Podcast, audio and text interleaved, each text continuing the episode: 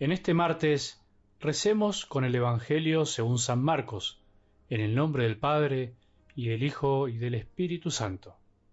Un sábado en que Jesús atravesaba unos sembrados, sus discípulos comenzaron a arrancar espigas al pasar.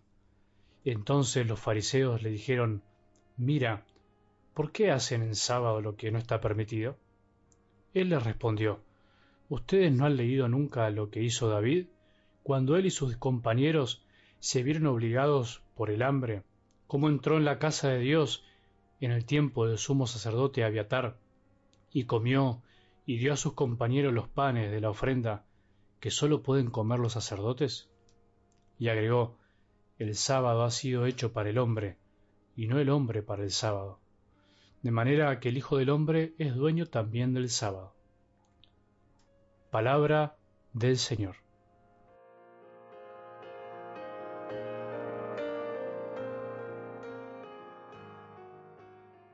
Saber descubrir a Jesús cuando es señalado por otros, como Juan Bautista, no es tarea fácil.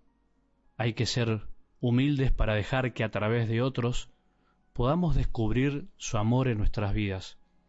Nos gusta a veces cortarnos solos o bien idolatrar a los que nos señalan a Jesús, creer que son ellos los Mesías, ni una cosa ni la otra. Muchas veces se escucha decir por ahí o incluso nos dicen a nosotros, los sacerdotes, yo no creo en los sacerdotes. Y me gusta responderles, yo tampoco, yo creo en Jesús. Sé que por ahí te sorprende la respuesta, hasta te puede llegar a escandalizar, pero quiero que me entiendas lo que quiero decir. No creemos en Jesús por aquel que lo señala, por su credibilidad, sino que creemos en Él por Él mismo, por ser quien es, por reconocerlo como Hijo de Dios. Si fuera por nosotros, si fuera por los que lo señalamos, si fuera únicamente por nuestra credibilidad, bueno, serían muy pocos los capacitados para señalar, solamente los santos de los santos. Por eso la credibilidad de la Iglesia, la mía y la tuya, porque somos todos la Iglesia, no está dada únicamente por lo bueno que podemos ser, por lo bueno que es la iglesia, sino por lo bueno que es Jesús. Él es creíble. Jesús es el sostén y la razón de nuestra fe. Por supuesto que en la medida que más nos acercamos a Él, en la medida que más fieles somos a su voluntad, a su amor, más factible será que los demás nos crean y crean en la verdad que anunciamos. Pero al mismo tiempo, en la medida en que más amamos a Jesús, más creemos en Él, menos importante es quién es el que nos lo señala. Solo es un medio. Y nada más que eso. Cuando tenemos bien claro esta verdad, nada ni nadie puede separarnos del amor de Jesús. Aunque te decepciones de un sacerdote, te decepciones de mí, te decepciones de tu catequista, de quien sea, si realmente te quedaste con Jesús, nada te apartará de él, y al mismo tiempo nunca dejarás que los demás te vean como un Mesías, sino simplemente como un mediador que incluso puede equivocarse y mucho. Algo del Evangelio de hoy nos muestra otra vez un señalar distinto al de Juan el Bautista, un modo de señalar que no es para edificar, para mostrar la bondad, sino para juzgar. Mira, ¿por qué hacen en sábado lo que no está permitido? Es el señalar acusador es el señalar infantil, aniñado, inmaduro, que se regocija de mostrar lo que el otro está haciendo mal. ¿Cuánto hay de esto en nuestros corazones a veces? ¿Cuánto hay de esto incluso en los hijos de la iglesia? ¿Cuánto hay de esto entre hermanos? La iglesia da para todo porque está formada por seres humanos, da para lo mejor y también para lo peor porque es santa y pecadora. A veces me maravillo del tiempo que pierden ciertos personajes dentro de la iglesia o sectores, pero no hay que generalizar, ciertas personas, ciertas espiritualidades, ciertos modos de vivir la fe, esos que les encanta levantar el dedo acusador para encontrar el error, la debilidad y tantas cosas más en los otros, mientras la realidad nos pasa por encima a todos, mientras tanta gente necesita otra cosa, mientras miles de personas necesitan de Jesús, de un Jesús cordero que abraza y perdona, que no juzga ni condena.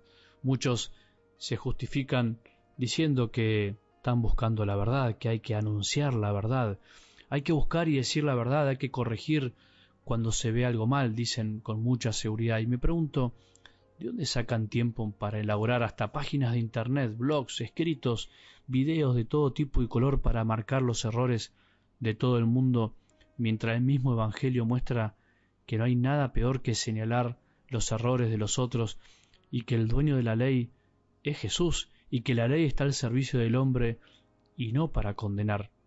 No sé cómo tienen tanto tiempo para esas cosas. A veces me parece increíble. La ley dada por Dios es para salvar y sanar, no para condenar y señalar. Ahora, que haya personas como vos y yo que no la viven en su plenitud no es ninguna novedad. Ni vos ni yo somos santos. Mientras el mundo siga siendo mundo, no alcanzaremos la plenitud. No amaremos como Él quiere que amemos. Podremos hacer todo lo posible, pero no podremos ser perfectos. El que señala y critica, el que tiene tiempo para juzgar y le resta tiempo a la posibilidad de amar, es porque todavía no descubrió al verdadero Jesús, a ese que señaló Juan el Bautista. Todavía conoce muy poco de él, aunque se sepa el catecismo y toda la teología de memoria conocerá algo de lo que le dijeron de él, tocará de oído, como se dice, conoce una doctrina, una ética, un manualcito de espiritualidad para ser cristiano, pero no es cristiano de verdad. No se dejó empapar todavía de la palabra de Dios.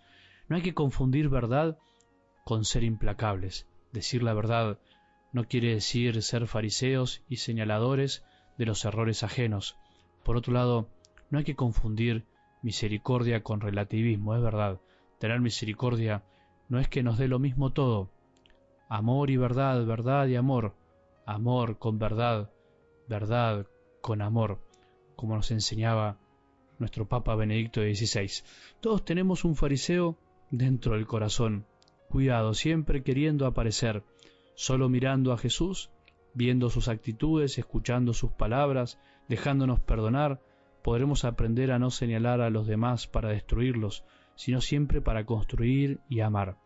Pidamos con amor que nos libre de este pecado, que no nos deje caer en esa tentación tan tentadora.